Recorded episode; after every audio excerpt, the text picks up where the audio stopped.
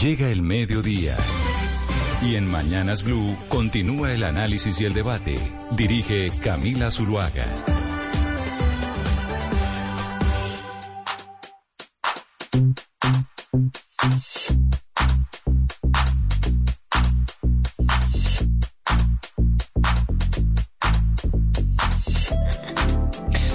Del día, 16 minutos. Seguimos conectados con ustedes ahora en eh, todo el país para Mañanas Blue en la emisión eh, central. Vamos a hablar, eh, todavía tenemos muchas noticias, pero tenemos una importante que tiene que ver con Janet Jackson, don Gonzalo, a quien estamos escuchando en este momento.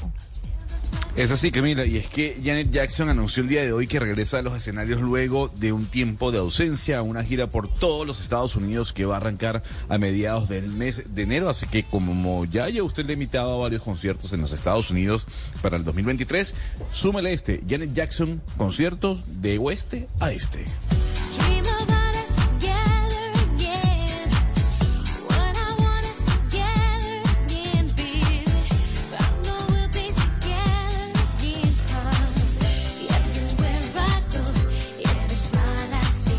Pues Janet Jackson, que sin duda alguna es una de las mujeres empoderadas de la música, ¿o no, Claudia?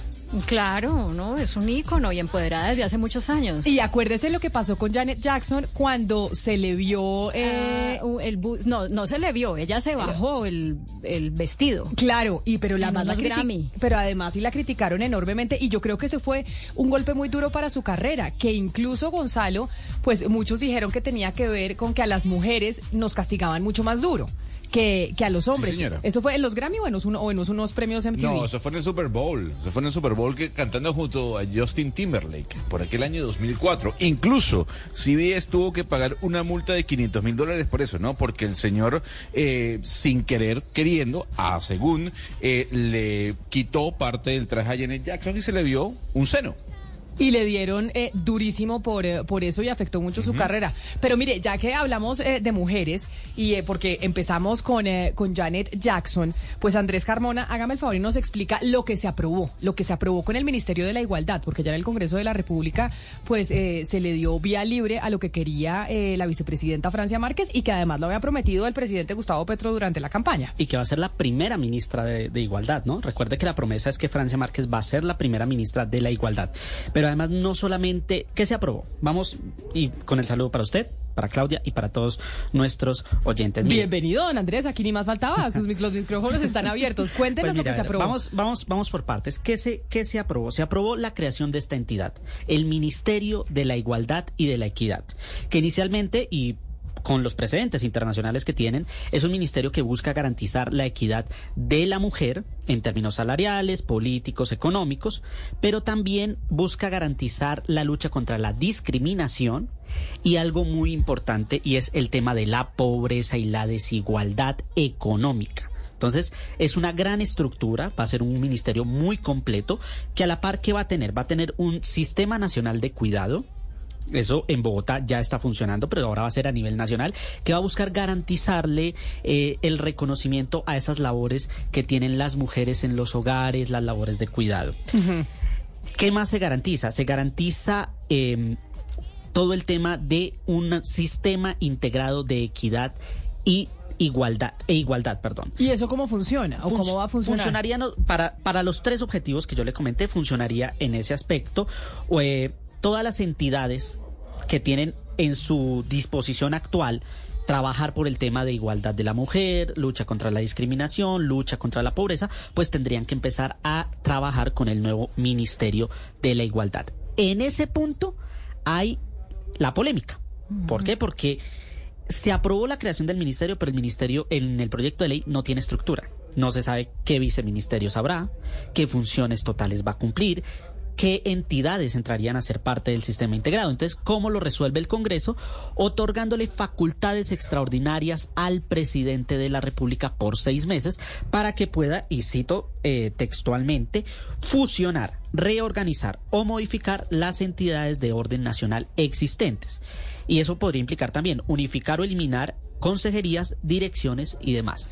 Es decir, en, la aprobación de este proyecto del Ministerio de la Igualdad le dan al presidente Gustavo Petro seis meses para que pueda hacer lo que quiera con la estructura del Estado. Totalmente. Totalmente. Y esa es la polémica porque la oposición lo que le ha dicho es, primero no le queremos firmar a usted un cheque en blanco para que haga con el gobierno y con el Estado lo que quiera. Y segundo es, usted lo que quiere es crear más burocracia, no hay claridad esa burocracia de dónde va a salir, el impacto fiscal y adicionalmente no sabemos qué entidades va a tocar. ¿Por qué no hace lo que hicimos con los otros ministerios más recientes, el Ministerio de Ciencia y el Ministerio de Deportes, que fue coger las entidades o los departamentos administrativos que se encargaban de esa materia, Colciencias y Coldeportes, y elevarlos a categoría de, de ministerio? Entonces, coja por ejemplo, más que todo para el tema de desigualdad, coja el Departamento de Prosperidad Social y fusiónelo y cree el Ministerio de la Igualdad, cogiendo todas las facultades y toda la estructura del Departamento de Prosperidad Social y si quiere meta también la Alta Consejería para la Mujer, la Alta Consejería para la Niñez, pero la realidad es que no, no, no, no hay claridad sobre ese tema. Lo que sí dijo el ministro Alfonso Prada y que me gustaría que lo, escucha, que lo escucháramos es que no necesariamente se implica la fusión de todas las entidades. Escuchemos hacer una revisión integral del Estado y no minimalista simplemente hacia una entidad como usted lo señaló muy bien, las competencias del DPS no necesariamente todas tienen dirección hacia la igualdad. Tienen otras competencias o hay otras que de pronto se quedan en el departamento administrativo, incluso con otro nombre, en fin. Pero es lo que quisiéramos tener la posibilidad de estudiar, de elaborarlo técnicamente, de mirar la proyección económica. Pues eso que implica, yo puedo coger un pedacito del DPS, puedo coger un pedacito del Instituto Colombiano de Bienestar Familiar, puedo coger un pedacito del Ministerio de Vivienda y trasladar funcionarios, hacer... Entonces, esa es la realidad. No hay una claridad, no sabemos el impacto fiscal. Incluso esa fue una crítica de que el Ministerio de Hacienda no había entregado la constancia necesaria para crear el ministerio de qué impacto fiscal, cuánto les va a costar, eh, cuál va a ser el presupuesto de este nuevo ministerio. Y lo que les dice el ministro para los congresistas es tranquilos que en los seis meses, como ustedes van a tener una comisión de seguimiento, en esos seis meses les vamos a contar qué es lo que está pasando con ese ministerio. Pero sobre esas críticas, Ana Cristina, oigamos eh, lo que ya dijo la vicepresidenta y la futura ministra de Igualdad, la primera ministra de Igualdad de Colombia, sobre los cuestionamientos que se hacen a la estructuración de ese nuevo ministerio. Bueno, cuando se trata de una institucionalidad para atender a la gente que ha sentido que nunca el Estado ha hecho presencia en sus territorios, que nunca el Estado le ha garantizado sus derechos, se ve como burocracia. Cuando es para satisfacer derechos a quienes siempre han tenido condiciones de privilegio, entonces ahí no hay ningún problema. Y esa es la respuesta que da la, vicepresidenta Francia Márquez frente a estos eh, cuestionamientos que nos está planteando eh, Andrés Carmona, que se dan desde la oposición. Mira, otra crítica que se ha hecho es que ¿por qué no puede ser transversal a otros ministerios? Y la respuesta es muy clara, porque es que no solamente estamos hablando de identidad de género.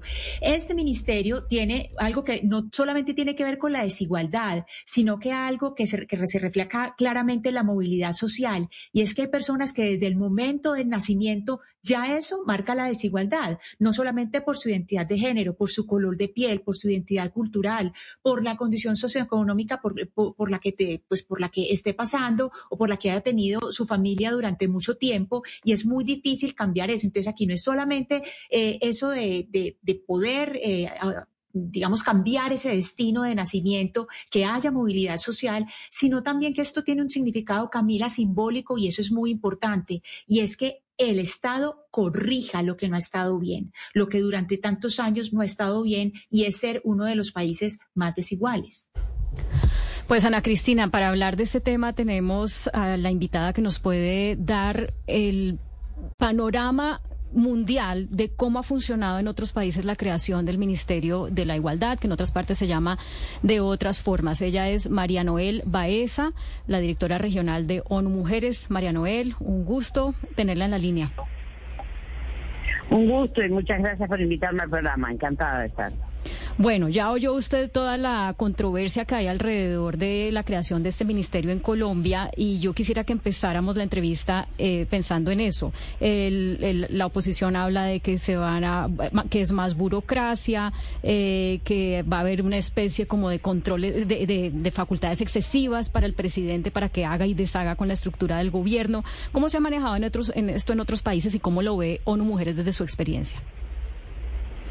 Primero, desde ONU Mujeres vemos con muy buenos ojos la creación del Ministerio de la Igualdad. Es necesario y es una condición, yo te diría, que culmina el proceso de la plataforma de acción de Beijing que exigía a los países tener una entidad de género, una entidad que pueda coordinar las políticas de género y en especial la violencia contra la mujer, la mujer en, pobreza y desigualdad, eh, la mujer en todas las circunstancias políticas y económicas del país. Yo creo que es un avance institucional importantísimo y acerca a Colombia a la realidad que tiene nuestra región. Últimamente se han creado ministerios en Argentina, en Chile, en este momento lo anunció el presidente de Ecuador, que lo va a crear, Panamá también. Hay una, una muy buena onda, si se quiere, eh, con, con esta materia. ¿Y por qué? Porque es necesario una entidad que tenga un nivel eh, ministerial, que esté cercana al poder decisorio, que pueda eh, velar por los intereses de las mujeres en toda su diversidad. Porque no nos olvidemos que las mujeres son muy diversas. Mujeres afrodescendientes, mujeres indígenas, mujeres de orientaciones y diversidades sexuales distintas, mujeres discapacitadas. Tenemos que, que hablar de toda esta agenda, ¿no? Todas las necesidades, todas las barreras que tienen estas mujeres y como un ministerio puede verdaderamente elevar ese diálogo en el gabinete y puede, por supuesto, tiene que ser un ministerio que tenga poder y que tenga, obviamente, presupuesto. Directora Baeza, pero más allá... es importante. Claro, pero más allá de, elevar ese diálogo y de poner el tema sobre el tapete, que es lo que hace eh, también que se tenga un rango ministerial para estos temas, ¿qué resultados tangibles se han presentado con eh, ministerios creados en otros países, como en Argentina o, por ejemplo, España? Bueno, ¿Qué tangiblemente ya hemos podido medir que logra ese ministerio? Bueno, mira, esos ministerios están logrando, por ejemplo, la creación de sistemas integrales de cuidado, que son sumamente necesarias para la mujer, porque el gran obstáculo de las mujeres para poder salir a trabajar, para participar en la vida económica, es eh, tener eh, quien le cuide a sus familiares, a sus niños, a sus adultos mayores. Primero, los ministerios de género de la región, y lo han manifestado en la reciente conferencia regional de la mujer que tuvo lugar en Buenos Aires, están dispuestos a luchar para crear sistemas integrales de, cuidado que generan empleo y que además eh, tiene un efecto compuesto de generar empleo y permitir que la mujer salga a trabajar. En segundo lugar, es establecer estrategias nacionales de lucha contra la violencia eso es muy importante, tener un amplia aspecto de qué significa la violencia para el país, para las mujeres y la violencia en todas sus dimensiones. En tercer lugar, el empoderamiento económico de las mujeres. Cómo derivar las barreras que hacen al acceso a crédito, cómo derivar las barreras que hacen a los estereotipos, a las discriminaciones.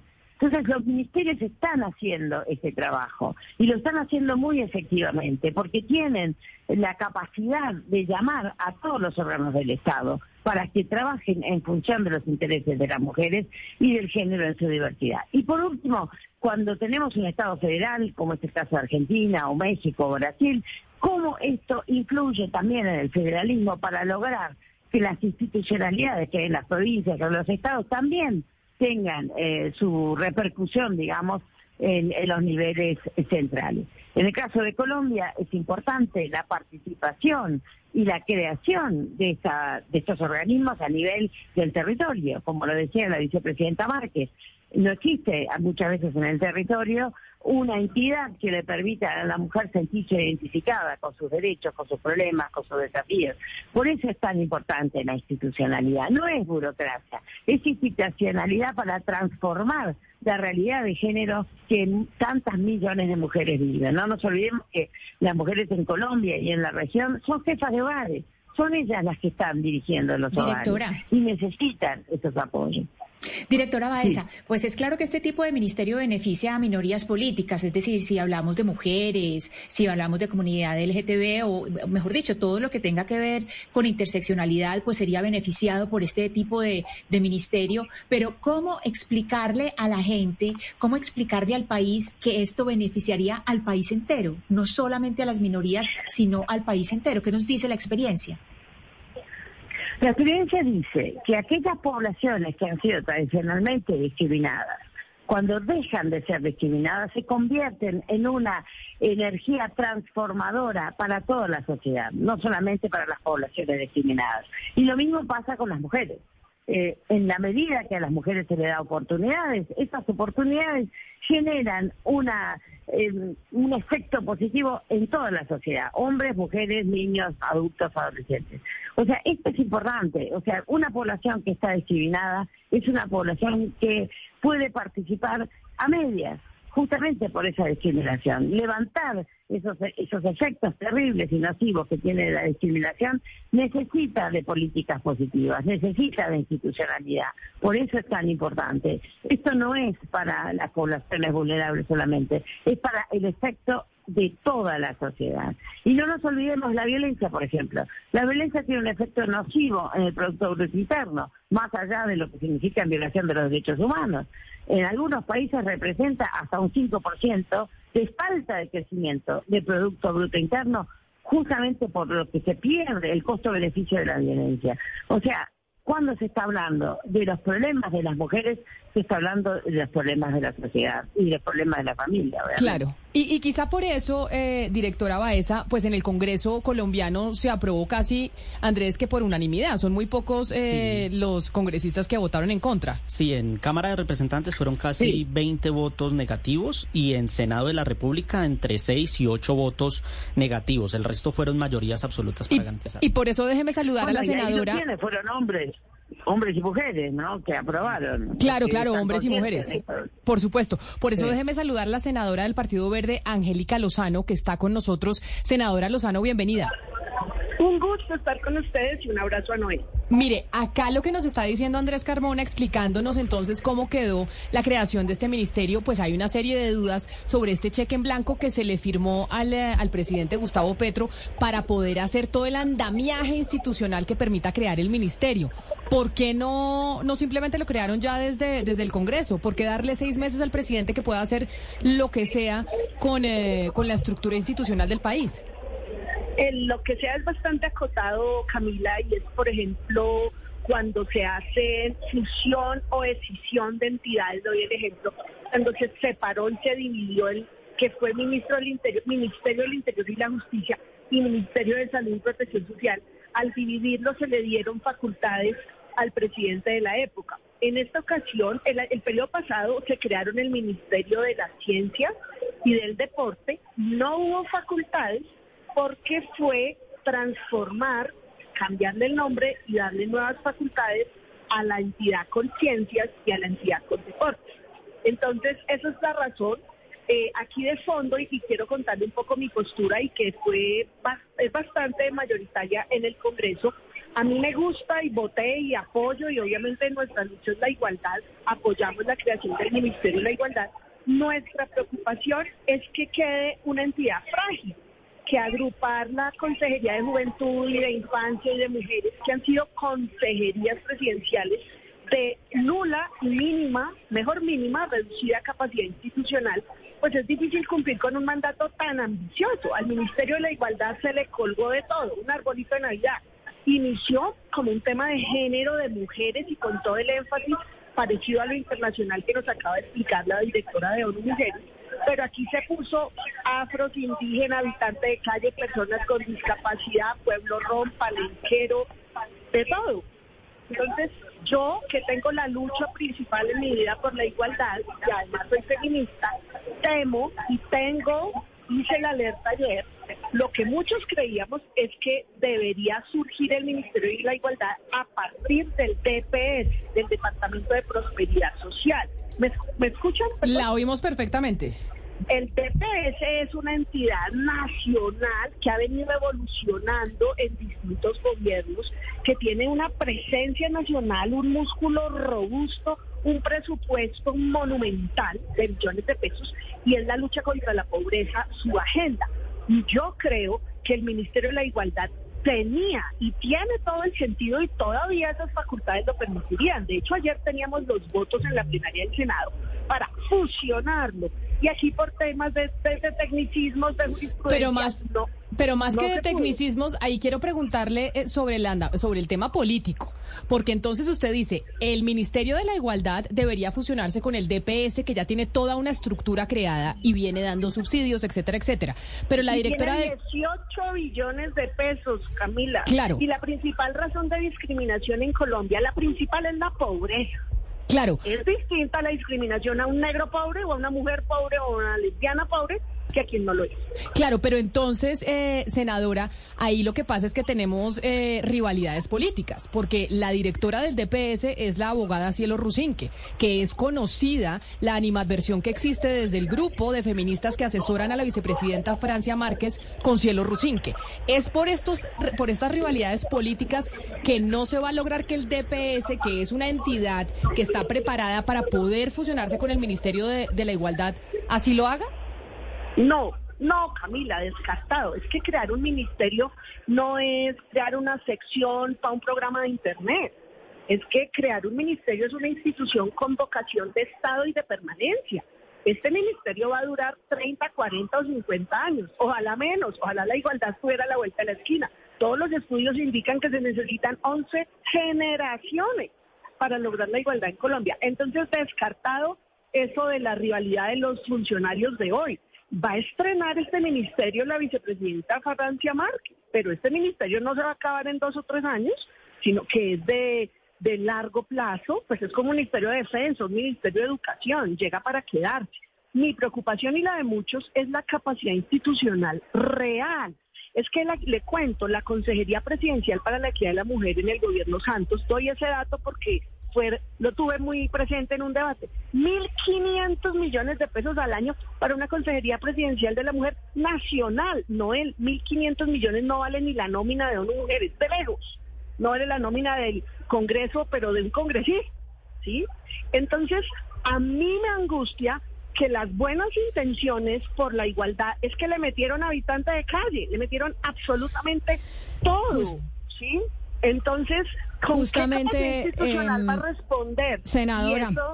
Déjeme, déjeme trasladarle esa, ese tema que usted ha planteado a la directora regional de ONU Mujeres, porque seguramente no está estrenando Colombia un tipo de debate, eh, este tipo de debate alrededor de la, de la creación del Ministerio de la Igualdad. Ya hay muchos otros países que además se crean estos ministerios generalmente cuando llegan gobiernos de ideología de izquierda, tal vez con algunas excepciones. Por eso el debate político, como el que estaba diciendo la senadora Angélica Lozano, pues siempre ha estado ahí alrededor de la creación de estos ministerios. En ese sentido, eh, señora María Noel, ¿cómo se pueden zanjar esas diferencias? ¿Cómo se pueden evitar los errores eh, que, hemos aprendido afuera que podamos aplicar acá?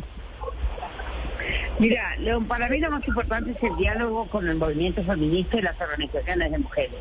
Eso es muy importante para entender cuáles son los desafíos verdaderos. El diálogo con el sector privado es importantísimo por la inserción laboral de la mujer. Por, por como decían ustedes antes, ¿no? La brecha salarial, eh, la falta de mujeres en, en, en, las direcciones de las empresas, etcétera. Pero pues sobre todas las cosas, cómo organizar el Estado a través de políticas públicas transformadoras de los temas de la mujer. No estamos hablando solamente de la transversalización de género en el Estado, sino la transformación, ¿no? Tenemos que correr, porque ya pasaron muchos años, ¿no? Y estamos llegando al 2030 y lamentablemente lo de este número 5 no, no lo vamos a alcanzar. Por eso es importante esa articulación que realiza el Ministerio. Y esa articulación tiene que tener un presupuesto. Por eso coincido con la senadora. Es fundamental ese presupuesto. Ahora, la experiencia dice que los ministerios tienen que tener un ámbito muy importante de consulta constante. Porque son, eh, porque la igualdad se mueve en la sociedad y se tiene que mover de una manera positiva. Los estereotipos tenemos que sacarlos, las normas sociales son las más importantes de cambiar, porque si no, el machismo sigue avanzando, el patriarcado también. Entonces, es, es, es una dinámica distinta quizás al Ministerio de Industria u otros ministerios, ¿no? Pero lo más importante es eso, es que exista presupuesto, que exista un diálogo constante con eh, las fuerzas vivas de la sociedad, el movimiento feminista, y que exista una interacción constante con los ministerios más fuertes, en particular el Ministerio de Economía. Eh, ustedes tienen un avance muy grande a través de la Dirección de Planificación en materia de etiquetar el presupuesto de la nación con eh, los temas de género. Ustedes han avanzado mucho en materia estadística, los datos son fundamentales, los datos son fundamentales para la creación de políticas públicas. También hay un instrumento fundamental que ustedes tienen, que es el presupuesto de la nación. ¿Cómo es posible que la mujer solo, las empresas de mujeres solo acceden un 2% o un 3%. Eh, entonces, el Estado tiene maquinarias para cambiar la dinámica de, acción de las mujeres. Yo siempre hablo del empoderamiento económico porque creo firmemente que a través del empoderamiento económico podemos lograr una prevención y una ventaja muy grande para la lucha contra la, la violencia. Pero en definitiva, la institucionalidad tiene que tener estos elementos que te digo fundamentales. No podemos olvidarnos del movimiento feminista y de qué es lo que están reclamando las mujeres en toda su diversidad. Pero por supuesto también esa interacción con los demás ministerios, ¿no? Senadora Lozano, yo le pregunto, eh, el ministro Alfonso Prada justificó estas facultades extraordinarias diciendo que eh, no necesariamente tenía que ser solo la unificación del DPS, sino que otras entidades podrían hacer parte, eh, otras seccionales de estas entidades, funcionarios podrían hacer parte.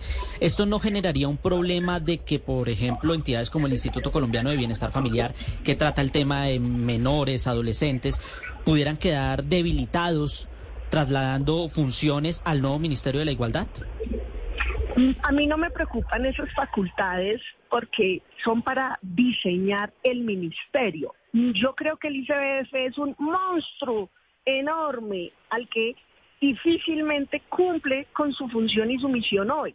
De modo que para mí no es un problema si el diseño institucional mejora y corrige tanto eh, la institución de origen, para el ejemplo que usted pone el ICBF, como para el Ministerio de la Igualdad. ¿Cuál es mi temor? que se traigan la Consejería de Asuntos Indígenas del Ministerio del Interior, que se traigan el de, el de Política Pública LGBT del Ministerio del Interior, es decir, que sigan trayendo lo poblacional sin ningún músculo de transformar nada, sin ninguna capacidad institucional. Es que le cuento, el Sistema Nacional del Cuidado, que es un reto que queda en el Ministerio, yo puse una proposición al respecto, la avalar, viene funcionando en Bogotá exitosamente eso no empieza de cero, arranca articulando muchas entidades y si hay algo difícil en el Estado es la articulación interinstitucional. Ahora, Bogotá, con la capacidad y fuerza institucional y presupuesto que tiene, arrancar de cero el ministerio es mi gran angustia. ¿Cómo llega a las veredas, a los municipios? Eh, ahí sí que se puede ir, digamos, en, en fundar, en crear la, el caparazón cuando la transformadora está en las políticas. Eh, Noel ponía un ejemplo, por ejemplo, de igualdad salarial. Le pongo otro ejemplo, lograr que las comisarías de familia, perdón, ¿me escuchan? Oímos perfectamente, claro que sí, sí. Que las comisarías de familia mejoren los lineamientos y la capacitación a los propios comisarios y el enfoque, un enfoque, digamos, solo familista que muchas veces ustedes sacan casos como cómo terminan expuestos, por ejemplo, los niños a padres abusadores o demás. Eso ha sido imposible. Lo, intentamos que el Ministerio de Justicia adoptara las competencias en comisarías de familia. No se imagina el lío para que eso aterrice en algo, para que baje por allá de una oficina que saca escritos, políticas escritas. Una cosa es la teoría y otra los servicios. Entonces, en el sistema del cuidado en Bogotá se ha logrado combinar casas de justicia con la Secretaría de Integración, con un montón de oferta, crear nueva oferta pero es un reto. Si usted lo traslada a lo nacional con las precariedades, es que acabo de ver, por ejemplo, en el ministerio se pone también la función de los migrantes. Si hay una población aún más expuesta a mayor discriminación, pobreza y vulnerabilidad, en la población migrante. ¿Qué capacidad le va a dar, a dar al ministerio? De modo que a mí las facultades no me preocupan y con seguridad las usarán bien. A mí lo que me preocupa es que sea el arbolito de Navidad de las consejerías poco prácticas, sin músculo, y que entonces terminemos esquemando a la, a la vicepresidenta en este arranque, pero en general que creemos una expectativa que no se pueda satisfacer. Por eso el Claro, eh, senadora, sí. Es que, es que además de, de, eso, tan importante que usted nos está mencionando, que es crucial, que es la articulación interinstitucional, que es fundamental, hay, hay algo también dentro de la creación de este ministerio, eh, directora Baeza, y es que esto pues obviamente es una acción positiva Si uno mira la definición, inclusive la definición de la ONU de las acciones positivas, es que son primero pedagógicas, es decir, para enseñarle a la sociedad, y segundo, transitorias o temporales. Entonces, nosotros podríamos pensar que este ministerio con todas estas dificultades que, por ejemplo, nos está diciendo la senadora Lozano y que hemos discutido en este espacio, que un ministerio como este sería transitorio o temporal o sería un, ministerio permanente, ¿cómo sería ese funcionamiento sabiendo que es por principio una medida positiva? Bueno, es una medida positiva, pero que requiere una institucionalidad más o menos permanente, porque como están los números hoy en día en Colombia, es muy difícil que se llegue a una igualdad en 50 o 100 años. Eh, lamentablemente así es. Eh, estamos hablando de quizás dentro de, un siglo y medio, ¿no? Todo va desesperadamente lento. Se están haciendo aceleraciones, se están haciendo políticas eh, innovadoras para eso, pero seamos realistas.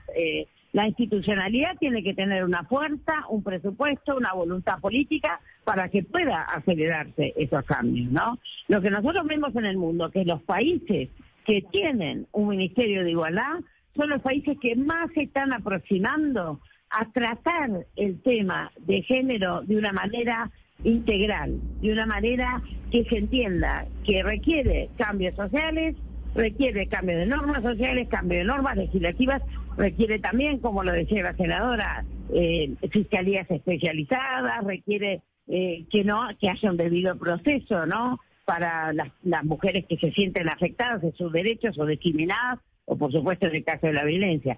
Yo creo que la institucionalidad tiene que tener una clase importante y tiene que durar en el tiempo. Tiene que haber políticas de Estado, ¿no? Que pasen de un gobierno al otro.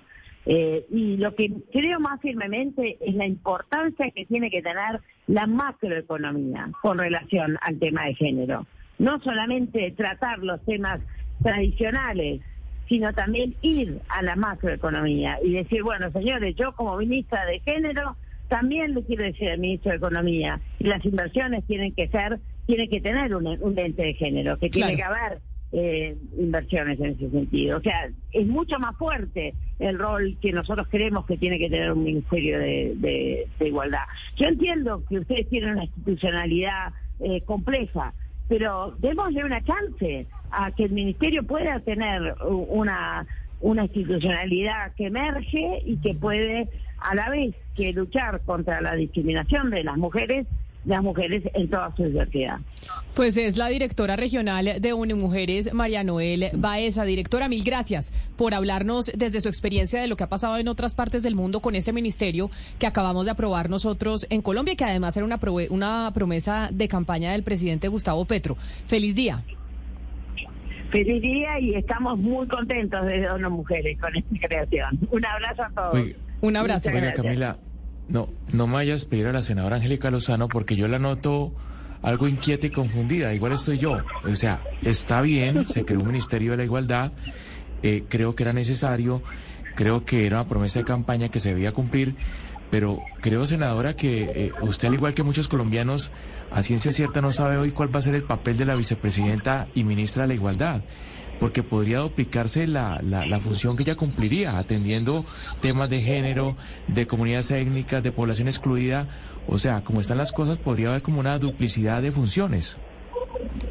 Pues yo estoy contenta. A mí me gusta el Ministerio de la Igualdad. Como les digo, no, no veo problema ni temor en las facultades. Eh, la gran pregunta es que el diseño institucional eh, sí permita cumplir, satisfacer las expectativas.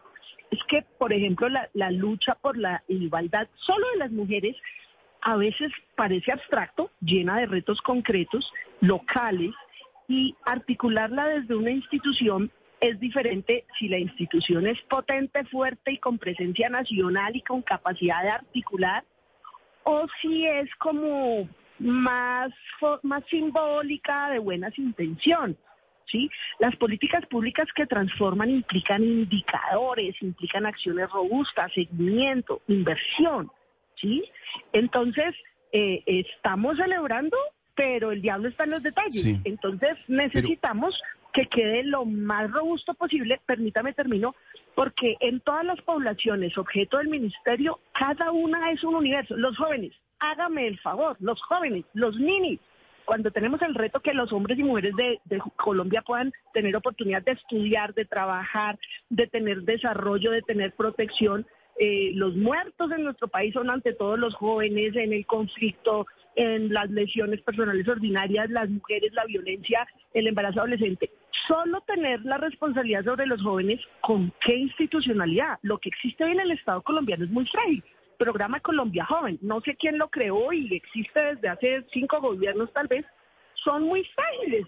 Entonces, si lo que le si, la, si el Ministerio de la Igualdad es la sumatoria de consejerías frágiles, pues no podemos esperar la, el gran cambio.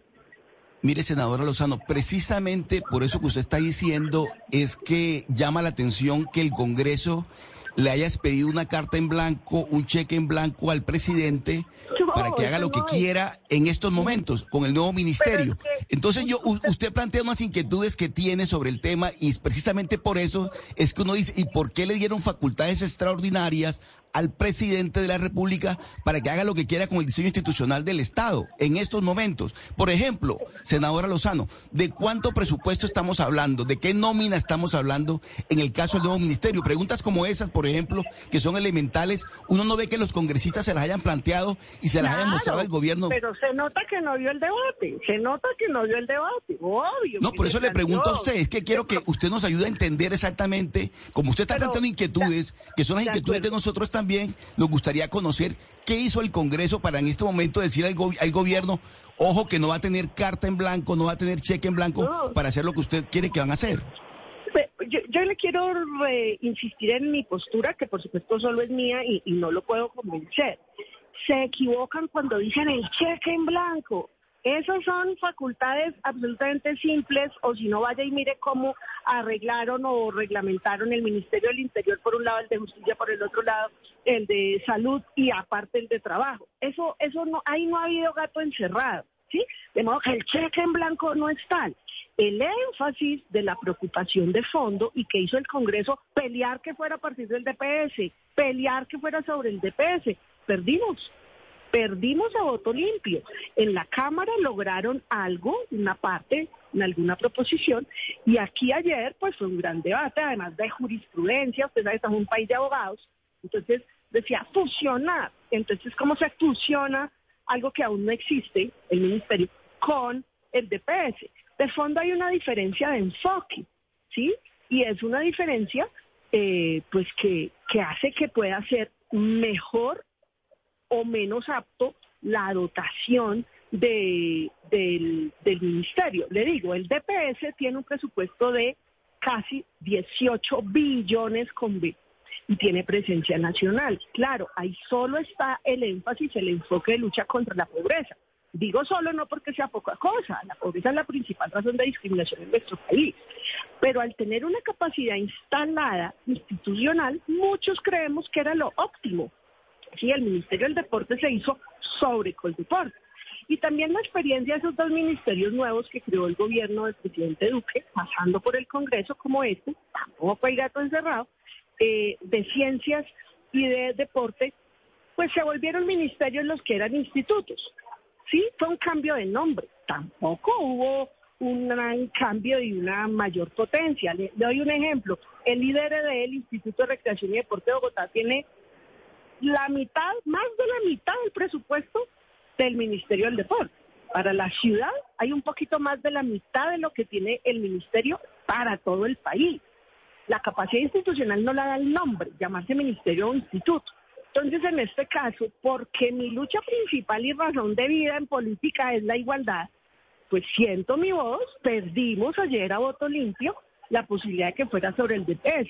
En las facultades extraordinarias se va a ver, le, cuento un proyecto que mencionaban ayer en el gobierno pasado, Cambio Radical promovía el Ministerio de la Familia. Ahí las feministas, como yo decíamos, no, ser mujer no solo es la de no es solo ser familia y responsable de criar, eso es una faceta vital y crucial que reivindicamos y debemos fortalecer de las mujeres, pero hay mucho más.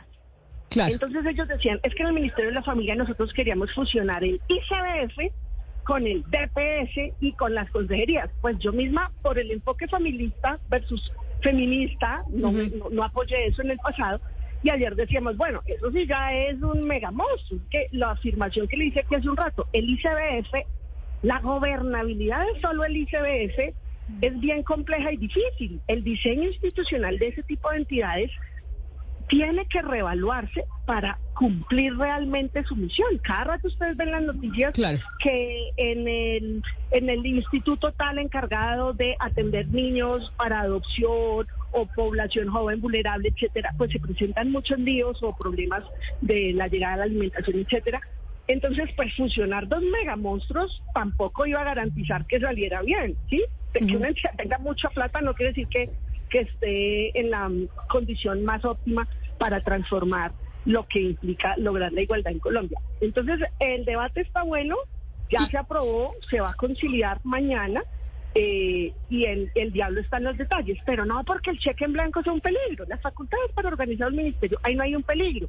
Pues ahí es una oportunidad de que ojalá le pongan músculo, porque sin músculo queda en discurso, y el solo discurso trae frustración. Pues senadora Angélica no Lozano, como, como di- tranquila, tranquila. Como dice usted, el debate está bueno y vamos a ver qué pasa mañana en la conciliación. Yo sé que usted está ahí en plenaria, así que le agradezco enormemente que, que haya estado con nosotros hablando de esa, que es la noticia de hoy, el, la creación del Ministerio de la Igualdad. Feliz día.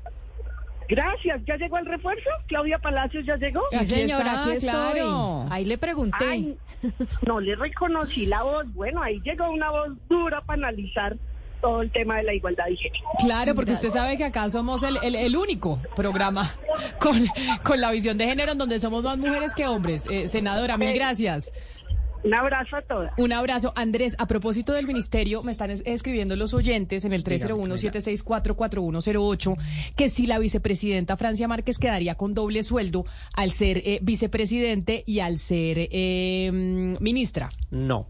No porque la Constitución permite que el vicepresidente de la República sea ministro. Recordemos que las funciones constitucionales del vicepresidente de la República es esperar por si hay una falta absoluta o temporal o permanente del presidente y las funciones que le delegue el presidente. En ese caso puede ser ministra.